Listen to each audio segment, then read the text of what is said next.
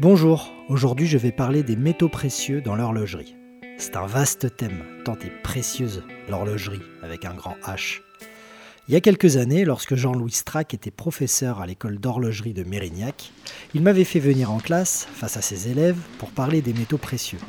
Il aimait faire participer des intervenants extérieurs à de petites conférences pour approfondir des sujets liés à l'horlogerie.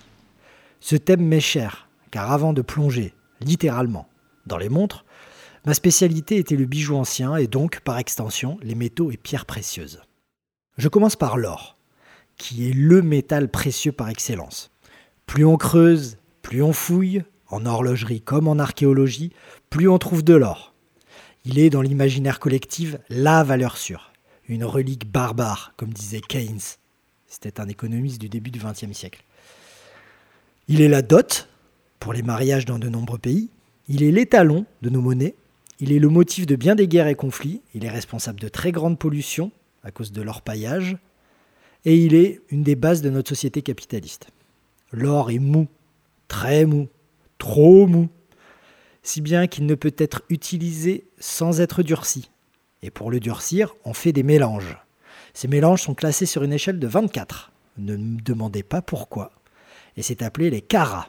24 carats, c'est pur. 22 carats, c'est 90%, 18 carats 75%, 14 carats 58%, 9 carats 37%. On amalgame l'or avec d'autres métaux et cela fait varier la dureté et la couleur du métal obtenu. De l'argent et du cuivre pour l'or rose, de l'argent du cuivre et du nickel pour l'or jaune, et de l'argent et du nickel ou du palladium pour l'or gris. Tout ça c'est pour le 18, 14 et 9 carats. J'avais parlé dans un autre chapitre de la datation avec les radionucléides en toile de fond. On peut aussi utiliser l'or pour dater les montres. En effet, le nickel et donc l'or gris par extension sont découverts dans les années 1915. Il n'y a donc pas d'or gris avant ça. L'or jaune, résultant d'un mélange, n'existe pas non plus. L'or jaune 18 carats, jusqu'au début du 20e, est plutôt rose. Et ça depuis que l'homme amalgame l'or. Les poinçons aussi peuvent donner de bons indices pour la datation d'une montre. La tête de cheval, par exemple, très présente sur les montres de poche françaises, stipule or 18 carats, fabriqué en province entre 1838 et 1919. Information de date et de lieu. En plus de savoir de quand date l'objet en or, par sa couleur ou son poinçon, on peut aussi savoir dans quel pays il a été produit ou pour quel marché il était destiné. En effet, pour des raisons diverses, tous les pays n'ont pas les mêmes lois sur l'or et donc l'enrichissement du mélange est différent. On retrouve du 24 carats dans les pays du Golfe, l'Inde, le Vietnam, la Chine, etc. Le 18 carats, c'est l'Europe en général. Le 14 carats, c'est les États-Unis, Israël, la Russie, la Turquie. De quoi en apprendre beaucoup sur les montres rien qu'en regardant de quoi elles sont composées. Ainsi, lorsqu'une montre est en or 14 carats, il y a de très grandes chances pour qu'elle ait été fabriquée pour le marché américain. Je vais faire une généralité, mais une montre a bien souvent plus de valeur lorsqu'elle est en or. Au fil de leur histoire, les maisons horlogères ont toujours produit leurs modèles haut de gamme en or et ensuite en acier. À la fin de la Deuxième Guerre mondiale, la France a beaucoup augmenté ses droits de douane sur les métaux précieux arrivant de l'étranger, si bien que les montres suisses en or devenaient bien trop onéreuses sur le marché français. Pour pallier à cette augmentation forfaitaire, bien des horlogers suisses n'importaient que les aiguilles, les cadrans et les mouvements, et confiaient la fabrication des boîtiers en France, à des sociétés françaises. À part Patek Philippe, la plupart des autres marques ont eu recours à cette astuce. On dit que ces montres ont des boîtes françaises. Gégère Lecoutre, Vacheron et Constantin, Rolex, Omega, Longines, Universal Genève, etc. Ils ont tous fait produire des boîtiers en or en France c'est la société PB, j'ai rien à voir là-dedans, qui la majeure partie du temps fabriquait pour les Suisses. Le problème est que les numéros de série sont souvent étranges et bizarres, et les modèles eux-mêmes sont parfois différents des boîtes suisses. Des fois, les boîtiers ne sont même pas signés, ce qui rend très compliqué leur revente. Néanmoins, ces boîtes françaises sont souvent plus cossues et plus lourdes que les boîtes suisses. La valeur de l'or fluctue, et malgré une chute en 2012, elle est bien plus haute que par le passé. Est-ce une valeur refuge? Oui. Est-ce un bien d'investissement? À chacun de juger. Peu d'horlogers ont fabriqué des mouvements en or. Il y en a un qui me vient, c'est FP Journe, qui ne fait que des mouvements en or massif 18 carats, mais c'est l'un des seuls.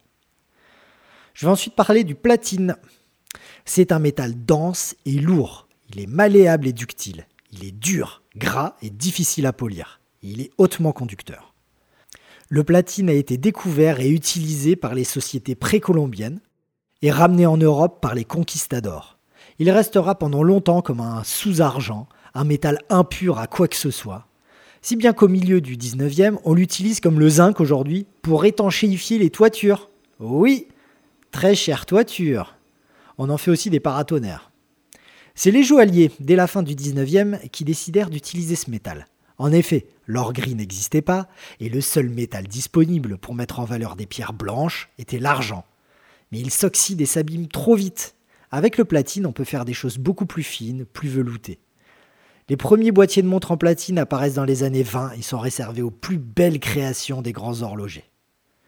Un horloger de Santa Barbara en Californie, David Walter, a fabriqué une montre de poignet avec un mouvement en platine. C'est très rare.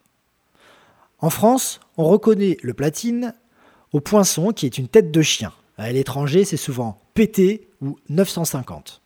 Ce qui met la puce à l'oreille, à part la tête de chien, quand on le manipule, c'est son poids.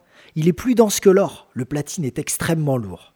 Sa valeur a évolué au fil des ans. En 2008, le kilo de platine est bien plus élevé que le kilo d'or. Aujourd'hui, c'est l'inverse. Ensuite vient l'argent. L'argent est le plus abordable des métaux précieux car il n'est pas sans défaut. Il est mou, il se raye vite, s'oxyde comme on le regarde, et est difficile à souder. Bref, c'est pour ces raisons que, depuis l'invention de l'acier inox dans les années 20, les horlogers ne l'utilisent plus. Ce fut le métal des montres de poche pourtant, et des régulateurs durant tout le 19e siècle et au début du 20e. Je me répète, hein, mais c'était le seul métal blanc que l'humanité connaissait. Le nombre de montres de poche en argent qui ont été produites à cette époque est inimaginable, si bien qu'aujourd'hui elles n'ont presque aucune valeur. On en trouve à profusion chez les brocanteurs ou dans les vides-greniers.